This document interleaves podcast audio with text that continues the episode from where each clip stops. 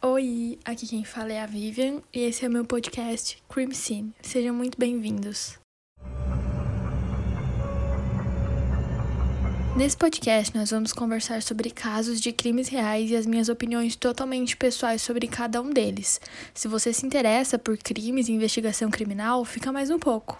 Antes de começar com o caso de hoje, eu quero deixar um alerta de que o assunto tratado aqui contém descrição de extrema violência, estupro, canibalismo e necrofilia. Se você é sensível a isso, eu não recomendo que você continue ouvindo.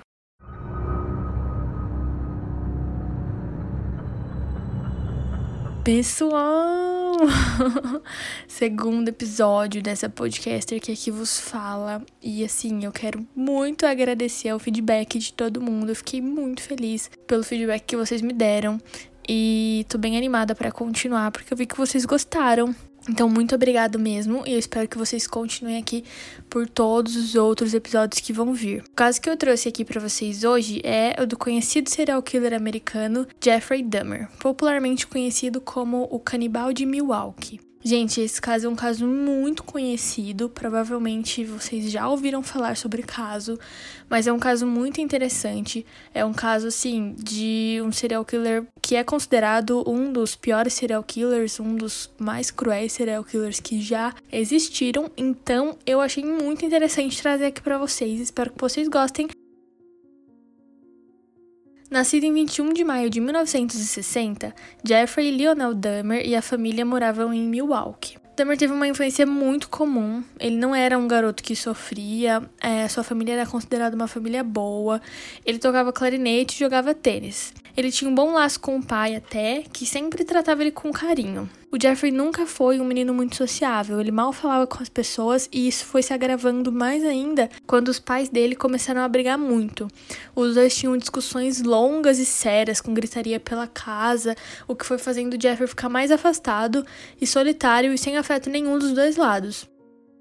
E ele também foi vendo o declínio enorme da mãe, que já era viciada em muito medicamento, mas é, ela foi só piorando e se viciando ainda mais. E ela tinha até algumas crises, assim, de epilepsia. Desde a gravidez do Jeffrey, que foi uma gravidez muito complicada por causa da medicação. E ela piorava mais ainda porque ela tratava essas crises com a medicação. Era uma situação bem, bem complicada que o Jeffrey presenciava. Aos quatro anos, o Jeffrey precisou passar por uma cirurgia de hérnia e alguns dizem que esse foi o estopim para o psicopatismo dele. Ele dizia às pessoas que ele tinha sido enganado pelos médicos porque ninguém tinha dito a ele que pessoas estranhas abririam e mexeriam em seu corpo enquanto dormia, que é mais ou menos o que ele fazia com as vítimas dele. Depois do nascimento do seu irmão mais novo, quando Jeffrey tinha 6 para 7 anos, a timidez dele ficou ainda mais intensa, ficou mais assim, ele ficou mais fechado ainda e a relação familiar dele só piorava e o Jeffrey vivia em silêncio. Os pais achavam isso muito normal, isso nunca foi motivo dos pais resolverem levar o Jeffrey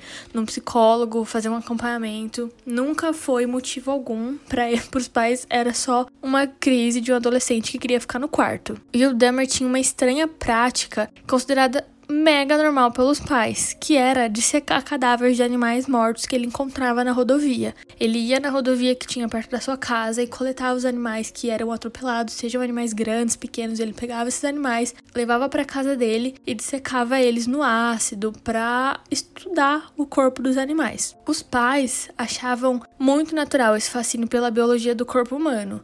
E realmente, até certo ponto, é, porque é normal uma criança ser curiosa, mas isso piora. Ele mesmo, em um interrogatório, disse que isso era só uma curiosidade mórbida, que era normal, que isso não tinha nada a ver com o psicopatismo dele, que foi piorando enquanto ele crescia. Como o pai dele era químico, ele tinha acesso a muitos produtos, então desde criança ele foi aprendendo a conservar e a dissolver um cadáver. E o que ele mais fazia era colocar os animais no ácido para dissecar eles e poder ver tudo que tinha ali, cada órgão, cada víscera, o sistema todo vascular dos animais, e isso já passava da linha de curiosidade para uma coisa bem doentia. O Jeffrey foi um adolescente muito solitário e aos 14 anos de idade, no ano de 76, ele já era alcoólatra. Ele ficava extremamente bêbado praticamente todos os dias e ele mesmo disse que passou pelo colegial tão bêbado que ele não sabe como passou. Ele não sabe como isso não afetou as notas dele. A média dele era sempre B e C e ele até admite que nessa época ele já tinha vontade de matar e ele tentava enganar isso com a bebida. Aos 14 anos, provavelmente foi quando seu perfil de assassino foi se formando, com base no que ele mesmo disse. Alguns dias antes de se formar no colegial, a mãe do Jeffrey simplesmente foi embora. Ela deixa o Jeffrey na casa e foge com o filho mais novo, abandonando o Jeffrey, porque ela tem medo que o pai volte e tente pegar a guarda do filho mais novo, porque eles se separaram e a mãe tem esse vício, né, com os medicamentos e ela acha que isso pode afetar assim na guarda do filho, então ela foge com o filho mais novo e deixa o Jeffrey na casa. O pai visita ele, o abastece com alguns dólares, porque ele não ia poder ficar, já que ele estava totalmente focado na carreira, no PhD dele. Então, esse dinheiro que ele deixa com o Jeffrey, o Jeffrey gasta tudo em bebida todos os dias e fica totalmente bêbado todos os dias. Steve Hicks estava próximo à estrada em que Jeffrey sempre ia procurar seus animais. O garoto tinha acabado de sair de um festival e ele estava pedindo uma carona quando o Jeffrey vê ele. O Jeffrey oferece a carona e também oferece para que ele vá até a casa do Jeffrey com ele, para que eles bebessem juntos e conversassem. Quando o Steve resolve que quer ir embora, o Jeffrey simplesmente o ataca com uma barra de ferro, acerta ele na cabeça e o mata na hora. Quando o Jeffrey percebe que matou Steve, ele percebe que agora sim ele tá totalmente no controle, que ele não vai ser abandonado. Então ele fica tão excitado sexualmente que começa a se masturbar em cima do cadáver. O Jeffrey assume que, diferente de muitos assassinos, ele não tem prazer nenhum em matar. Ele diz em interrogatório que não queria machucar as vítimas dele, mas que para ele ter prazer ele precisava machucar elas, já que ele tinha prazer com necrofilia, com o cadáver. Então ele precisava matá-las porque o prazer dele só se dava com elas mortas mortas.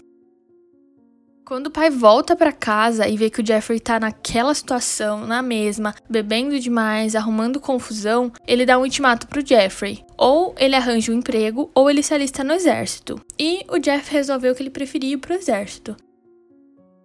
Então ele fica lá um tempo no exército e é lá que ele tem seu primeiro contato sexual com garotos. Mas não é nada demais, é só beijinho, enfim, ele não transa com ninguém. O Jeffrey volta do exército mais sociável, assim, mais sorridente, mais simpático, mas ele tá com um comportamento muito estranho, muito escroto. O Jeffrey tinha mania de abaixar as calças e se masturbar na frente das pessoas, o que fez ele ser preso pela primeira vez, mas ele foi solto muito rápido. Em 15 de setembro de 1987, o Jeffrey conhece Steve Tomey em um bar gay que ele costumava frequentar. Ele conversa com Steve e convence o Steve a sair com ele. O Steve foi morto e até hoje o corpo do Steven nunca foi encontrado. Em 16 de janeiro de 1988, o Jeffrey conhece James Doxtor, de 14 anos. Ele conversa com o garoto e o chama para ir para casa com ele. Nesse dia, ele ofereceu 50 dólares para o James ir para casa e o James aceitou. Jeffrey o estrangulou até matá-lo, depois começou com suas fantasias sexuais envolvendo o cadáver. Isso tudo, gente, na casa da avó, tá? O Jeffrey morava com a avó depois que ele volta do exército e é preso, enfim, ele vai para casa da avó. Ele manteve o corpo do James no porão dele por uma semana para que fizesse tudo o que ele quisesse. Quando ele percebeu que o corpo começou a se decompor, ele esquarteja o corpo em pequenos pedaços, amassa todos os ossos com um martelo, tira toda a carne dos ossos com ácido e joga tudo no lixo, em lixeiras comum na frente da casa da avó, onde a coleta vai passar e levar. Em março de 1988, o Jeffrey encontra Richard Guerreiro, um jovem de 23 anos que se deparou com o um assassino em um clube, nesse mesmo clube que ele sempre frequentava. Ele foi levado para a casa da avó, foi drogado, estrangulado e desmembrado. Os seus ossos também foram descartados em um saco de lixo. O Jeffrey se envolveu com mais dois homens nesse meio tempo que ele fica sem matar depois do Steve Guerreiro, que é o tempo de um ano. Mas esses homens conseguem fugir, senão não teria essa folga, né, de um ano. Esses homens conseguem fugir um pouco do drogados, sem entender muito o que tá acontecendo, mas eles vão para casa deles. Um ano depois, em março de 1989, ele atraiu, dopou, estrangulou, sodomizou, fotografou, desmembrou, ferveu seus ossos no ácido até que a carne se descolasse dos ossos, ferveu sua cabeça para ficar com um crânio para ele como lembrança, pintou o crânio de cinza como um troféu e depois se desfez totalmente do que sobrou de Anthony Sears. Jeffrey sai da casa da avó e vai para o famoso apartamento 213 em Oxford. Então, a gente já pode perceber que esse é o modus operandi do Jeffrey. Ele conhece a vítima, leva ela para casa. Na maioria das vezes ele dopa, porque teve vezes que ele não dopou por não ter o, medica o medicamento, né? Mata, quase sempre estrangula e depois ele pratica necrofilia com ela. Depois o Jeffrey esquarteja sua vítima, faz o que ele quer, pega o que ele quer e derrete o que sobrou em ácido. Em maio do mesmo ano, o Jeffrey foi a julgamento por uma acusação de abuso sexual infantil. E ele foi, assim, o próprio arrependimento. Pensa num cara arrependido. Arrependido era a palavra que mais definia ele no momento. O juiz aceitou todo aquele arrependimento, condenando ele apenas a uma prisão noturna, que é onde ele trabalha, né, normalmente de dia, e volta para dormir na prisão à noite. Essa sentença dada pelo juiz era uma sentença de 5 anos, mas o Dahmer foi tão exemplar e tão convincente que ele foi liberado em 10 meses. Depois de sair da prisão, Jeffrey morou um pouco na casa da avó, mas ele logo se mudou para o apartamento dele porque ele percebeu que o que ele queria praticar, tudo que ele estava fazendo, não daria para ser feito ali na casa da avó. E ele também estava com muitos troféus, entre aspas, que eram crânios, eram pés, eram pênis dos homens que ele matou. E ele queria deixar exposto, ele queria fazer o seu santuário, né? Tem até o esboço na internet do santuário que ele queria e não dava para fazer isso na casa da avó. O vizinho ao lado do Jeffrey ouvia de noite barulhos de uma serra elétrica, tirando o fato do cheiro podre que vinha do seu apartamento. Eles até foram perguntar pro Jeffrey o que estava acontecendo, que o cheiro era insuportável, e ele sempre, muito simpático, falava só que a geladeira tinha quebrado e que a carne da geladeira tinha descongelado, por isso o cheiro. Eu não sei nem como ele aguentava ficar dentro do apartamento com o cheiro forte que tinha, porque relatam que era um cheiro muito forte, muito surreal. Em 27 de maio de 1991, uma mulher ligou para a emergência de Milwaukee e relatou que tinha um garoto confuso, muito machucado e pelado andando pela rua. A polícia foi imediatamente até o local, onde um jovem pelado e muito machucado foi encontrado. Próximo dele estavam duas garotas discutindo com um homem loiro, que no caso era o Demer. Os policiais entraram no meio da discussão, a gritaria assim só se acalentou mais, mas ninguém consegue entender, ou pelo menos tenta, né, entender o que o garoto ali tá tentando dizer, o garoto que tá machucado, pelado e confuso. Então, logo, né, o Jeffrey tem a atenção de todo mundo ali, explica para os policiais que o garoto é um amigo dele que bebeu demais, que os dois haviam brigado, saído ali nos tapas e por isso o hematoma, mas já tava tudo certo. Só que assim, gente, o garoto estava muito machucado. Não era é, sei lá, um vermelhinho na bochecha por causa de um tapa. Era uma coisa assustadora. E também ele tava pelado e parecia que ele tava drogado. Não sei o que acontece com a polícia americana. Enquanto o garoto não conseguia dizer nada com clareza, a versão do Jeffrey foi muito mais convincente. Então a polícia, é claro, não duvidou em nenhum momento do homem loiro e branco, né? E daquela cena bizarra de um garoto pelado, provavelmente muito assustado. E enquanto o Jeffrey estava super compreensivo e calmo, muito cooperativo, os policiais, é claro, acreditaram nele. Então eles acharam realmente que era só uma briguinha de casal e deixaram para lá. Eles pediram para subir e dar uma olhada no apartamento do Jeffrey, o que ele super aceitou, falou: "Vamos lá, claro, sem problemas nenhum. Quando eles chegaram lá, eles só olharam pela porta para dentro do apartamento, assim. Eles perceberam que o lugar tinha um cheiro muito estranho, um cheiro muito forte, mas não ligaram. Eles falaram: ah, tá tudo arrumadinho ali. As roupas do suposto amigo do Jeffrey estão dobradinhas ali em cima do sofá. Então é claro que realmente é essa situação, é só uma briga de casal mesmo. Então os policiais vão embora. Eles praticamente enfiam o menino de volta para dentro do apartamento que ele tinha conseguido sair, o que é muito chocante. Eles só enfiaram o menino de lá, de dentro, lá dentro de novo e deixaram ele sentadinho no sofá. Os policiais foram embora, eles fizeram umas piadinhas sobre casais gays e informou que, entre aspas, o garoto nu e intoxicado foi devolvido ao namorado sóbrio.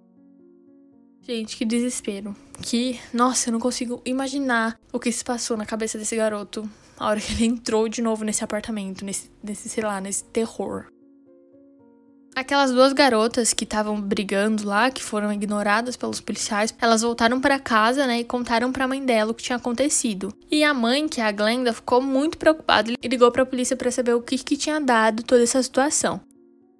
A policial foi super evasiva, disse que aquilo era assunto de casal, que ela não tinha nada a ver e que a polícia mesmo não poderia é, interferir em nada, ela não poderia mandar na preferência sexual de ninguém. A Glenda disse: tá bom, ok, eu não estou pedindo isso, não estou falando disso. Eu só disse que é, isso é muito estranho porque o garoto embriagado parecia uma criança, mas não. A polícia deu certeza de que ele era um adulto e que eram só um casal discutindo e pediu para Glenda esquecer esse caso, essa situação. Dois dias depois, a Glenda viu no jornal um anúncio de um garoto asiático de 14 anos desaparecido. Sim, 14 anos. Ela, desesperada, né, ligou para a polícia para relatar, mas ela foi novamente ignorada porque a polícia não tinha mais o que falar. Era só realmente uma brinha de casal de dois adultos. De Coneric nunca mais foi visto vivo. Dahmer relatou que se virou para pornografia e para masturbação intensa para tentar se satisfazer de todas as fantasias que ele tinha. Ele também bebia para tentar satisfazer essa loucura dele de matar, essa vontade insana dele de matar para conseguir satisfazer o prazer dele com o cadáver. Mas por volta dos 16 anos, ele começou a ter fantasias muito violentas sobre sexo com cadáveres. O Dahmer relatou que sonhou fantasiando sobre pegar alguém pelo pescoço por trás, matar essa pessoa e depois fazer sexo com o cadáver.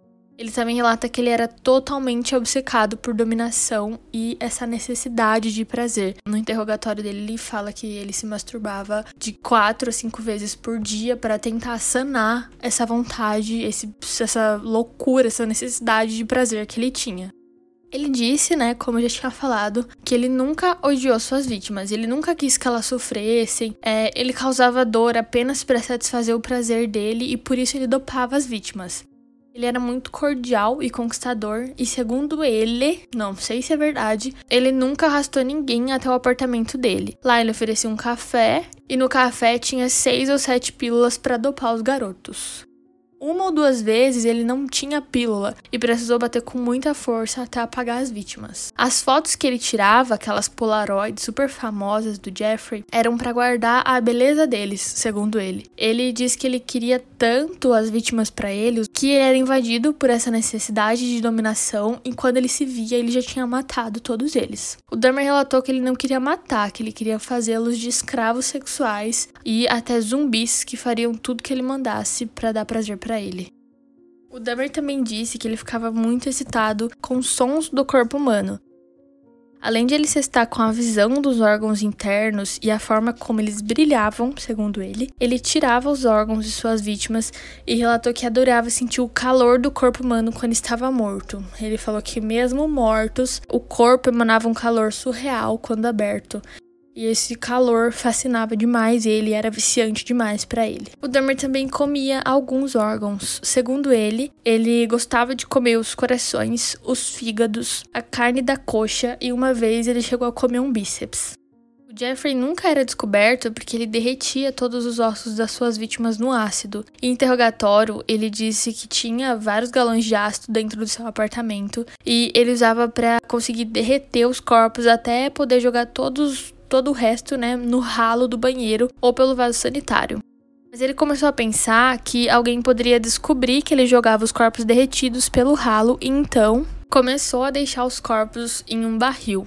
Era um daqueles barris azuis que a gente vê em construção. A foto é uma foto bem famosa, eu vou deixar lá no Instagram no post do episódio do Jeffrey. A foto dos policiais carregando o barril no dia é, que descobrem o Jeffrey. Os policiais carregando aquele barril azul para fora do apartamento. O Jeffrey também fez muitas experiências com as suas vítimas, inclusive lobotomia, para esse projeto dele. Não sei se eu posso dizer que isso é um projeto de transformar eles em zumbis. A lobotomia, vocês vão precisar dar um Google aí se vocês quiserem saber o que é, mas basicamente é furar a cabeça da pessoa pelo lobo frontal até chegar no cérebro.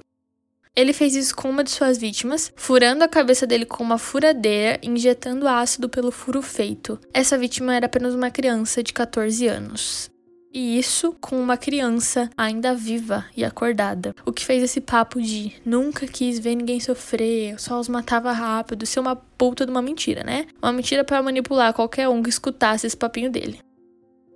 Em 22 de julho de 1991, dois policiais encontraram Tracy Edwards, um homem negro de 32 anos que estava andando pela rua com algemas presas aos pulsos. Os policiais param e logo apontam a arma para ele, mandando ele ficar onde ele estava e fazendo ele colocar as mãos em cima da cintura. Eles viram como o Tracy estava assustado e meio drogado e eles pensaram melhor e falaram: Poxa, será mesmo que ele não é bandido só porque ele é um homem negro nos Estados Unidos? Então eles resolveram ouvir o que o Tracy queria falar, né? Eu até imagino que eles só tenham realmente ido até a casa do Dahmer para confirmar essa história porque eles estavam desconfiados do Tracy. Tipo, muito estranho um cara negro tá andando com algemas na mão, assim, muito estranho. Então é por isso que eles foram confirmar a história. O Tracy disse que um cara estranho o havia drogado e o prendido, mas ele não falava muito de forma coerente, assim. Ele só dizia um cara estranho, um cara louco, fotógrafo. Depois de muito tempo, os policiais resolveram investigar indo até o apartamento de Dahmer, onde ele, na maior calma, atendeu os policiais e se ofereceu prontamente para pegar as chaves das algemas. Mas nisso, o policial lembrou que o Tracy havia dito que a faca que o Jeffrey ameaçou ele estava lá no quarto e que os policiais deveriam averiguar, porque o apartamento era um apartamento estranho, enfim. Quando o policial entra para confirmar a história, além do cheiro podre que ele sente, que é um cheiro muito forte que tem no apartamento, saindo da sala, que era um local ali que estava organizado realmente, e entrando no quarto do Jeffrey, ele nota que tem fotos Polaroid de corpos desmembrados espalhados por todo o cômodo. O policial fica muito chocado, muito assustado, mas na mesma hora dá voz de prisão a Jeffrey, que se debate, grita, tenta brigar, mas logo os policiais conseguem imobilizar ele e prendem, dando então um ponto final na matança de um dos mais cruéis assassinos americanos. Quando eles começaram a vasculhar o apartamento, eles encontraram naquele barril azul restos mortais e membros ainda sendo derretidos. Dentro do freezer, eles encontraram uma cabeça, um pênis, duas mãos, tripas e coração. Igual a gente congela o frango, o cara congela a tripa e o coração para comer depois. No dia 23 de junho de 1991, o Jeffrey confessa todos os seus crimes em um interrogatório, contando detalhes de cada um. Em 15 de fevereiro se dá a sentença. Jeffrey Dahmer é considerado culpado por 17 acusações de assassinatos e condenado a 15 prisões perpétuas, no total de 957 anos de prisão, sendo a pena máxima em Wisconsin, que tinha abolido a pena de morte. Em sua audiência, o Dahmer se mostra muito arrependido e com remorso das suas ações. Ele disse realmente que desejava a pena de morte, que ele merecia morrer. Ele realmente se mostra muito arrependido e pede para morrer, porque ele diz que ele não merece ficar vivo por causa dessas mortes, dessas vidas, na verdade, que ele tirou. É, tem toda a audiência dele no YouTube e realmente ele faz um discurso no final e ele se mostra totalmente arrependido. Ele pede perdão para a família de todas as vítimas. É realmente comovente. Em 28 de novembro de 1994, Demer, Christopher e Anderson estavam fazendo trabalhos na prisão dia eles estavam limpando alguns banheiros e em um momento eles foram deixados sozinhos, o que não deveria acontecer porque em uma prisão de segurança máxima e se tratando de três assassinos, inclusive um serial killer, mas os dois, o Jeffrey e o Anderson, foram severamente espancados por Christopher com pauladas. O Dermer morreu na hora e o Christopher alguns dias depois. Como os dois não reagiram, porque era dois contra um, a gente não sabe. Mas sabemos que pelo menos o Jeffrey não reagiria, segundo os próprios outros prisioneiros. Todo mundo na prisão sabia que ele queria realmente morrer, que ele queria pena de morte, e ele até algumas vezes provocava outros detentos, ele arrumava confusão na intenção mesmo de apanhar e ser morto. Bom, gente, basicamente é isso. Seria muito difícil trazer tudo que eu li e assisti sobre ele aqui, porque tem muita informação na internet, muito vídeo, muito documentário, filme, é, tem até os próprios arquivos da FBI, assim, com os interrogatórios do Jeffrey. Então, quem quiser ir mais fundo nesse caso, eu recomendo que busque por esse conteúdo que eu busquei. Eu vou deixar todas as fontes que eu pesquisei aqui para vocês, para que vocês é, leiam, se vocês quiserem, assistam e vejam as entrevistas revistas. Espero que vocês consultem se é, for da vontade de vocês, mas saibam que é um conteúdo explícito e pesado. Então agora vamos falar novamente da falta de responsabilidade da polícia americana. Acho que não vai ter um caso aqui em que a polícia é rápida e certeira. Todos aqueles homens sumindo, e eu tenho certeza que por se tratar da maioria de homens negros e que não eram héteros, eles não foram procurados de verdade. Uma investigação básica que eles fizessem nesse clube que o Jeffrey frequentava, que ele coletava a maioria das vítimas dele ali, já tinha levado os policiais sim, de forma certeira pro apartamento desse homem muito antes, muito antes, assim, quando fizeram a primeira denúncia de sumiço, se eles tivessem investigado um pouquinho mais, perguntado onde esse homem foi visto da última vez e com quem ele foi visto da última vez, eu tenho certeza que eles teriam encontrado sim o apartamento do Jeffrey. Mas isso não acontece por se tratar da maioria de homens negros e que não eram héteros, e a polícia simplesmente não investiga. Eu não quero tirar a culpa em nenhum momento do Jeffrey. Todas essas mortes foram culpa dele, sim, obviamente. É, não quero culpar a polícia por isso, mas eu acho que algumas coisas poderiam sim ter sido evitadas. Outro ponto muito importante é que ele era muito consciente de tudo. Ele perdeu um pouco da sanidade no final, é, onde ele relata que ele estava até se envolvendo em uma seita demoníaca para conseguir ter ainda mais poder sobre esses homens, é, por puro prazer. E também o Tracy, no seu depoimento, diz que ele foi embora correndo do AP do Jeffrey porque ele estava agindo muito estranho. Ele falou que o Jeffrey colocou é, o filme Exorcista para eles assistirem e que ele ficava balançando na cama para frente e para trás, murmurando alguma algumas coisas que o Tracy não conseguia entender. E quando o Tracy falava com ele, ele não ouvia, ele só levantava e saía andando pela casa, o que deixou o Tracy muito assustado e por isso ele foi embora da casa. Aí a gente pode falar que ele ficou mais assim, insano, mas ele fala que quando ele foi preso, ele sabia que era bom ele estar preso, porque por si mesmo, assim, ele nunca ia parar de matar, ele ia matar até que alguém pegasse ele. E isso é muito doido, essa consciência. Porque alguém que mata tanta gente, que faz tanta atrocidade, tanta maldade, assim, assim, não é nem só matar, o que já é uma coisa muito grave. Mas ah, o que ele praticava, ele abria as vítimas, ele comia os órgãos das vítimas, ele praticava necrofilia com as vítimas. É muito surreal. E a gente pode considerar isso louco, assim. Mas a psicopatia também fazia com que ele tivesse muita inteligência, muita frieza. Ele era muito calculista e muito consciente de tudo. E isso é bem, bem assim, chocante.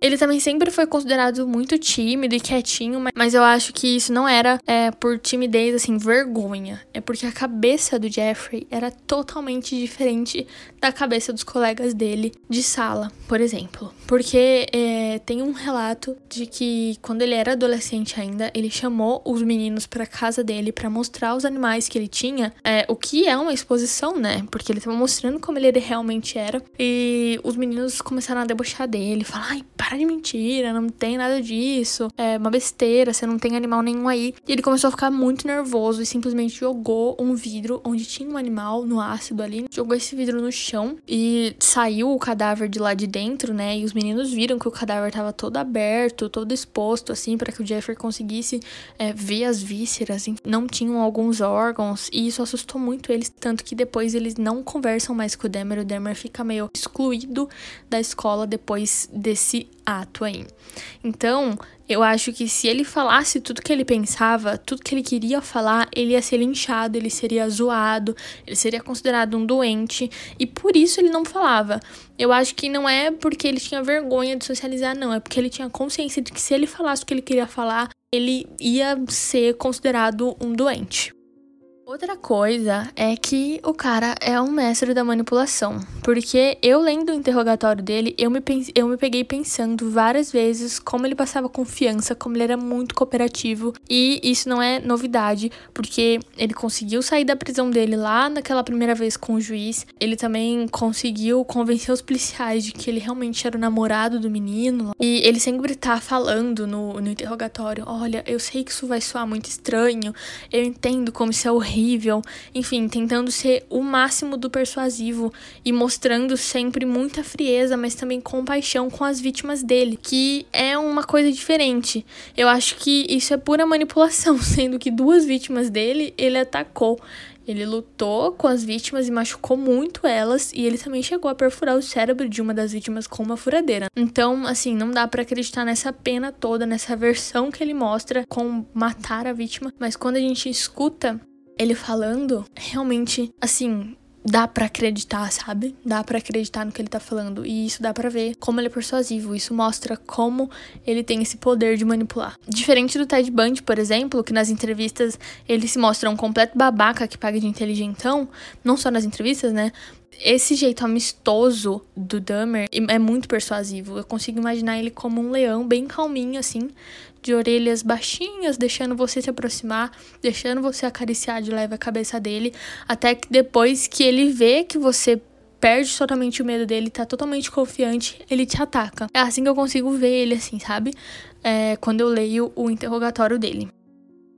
Não dá para negar que ele sofreu bastante desde a infância. Novamente eu falo que eu não tô tentando dar motivo, lógico que eu não tô tentando dar motivo nenhum. Mesmo que ele tivesse sofrido muito mais, isso não era motivo para ele fazer tudo isso que ele fez, mas ele teve sim um começo triste e um final mais triste ainda. Se a gente for realmente estudar a mente e a vida dele, é extremamente triste do começo ao fim. Bom, gente, então esse é o episódio de hoje. Muito obrigada por ouvirem até aqui. É, eu vou deixar na descrição as fontes, né, de tudo que eu pesquisei. Me sigam lá no Instagram. Agora tem um Instagram do podcast, é @podcrimescene. Vou deixar na descrição também. Lá eu vou postar todos os episódios e quando eu vou postar todos eles. E também vou conversando com vocês por lá. Espero que vocês me indiquem mais casos que vocês gostam. É isso, gente. Muito obrigada. Um beijo. Tchau.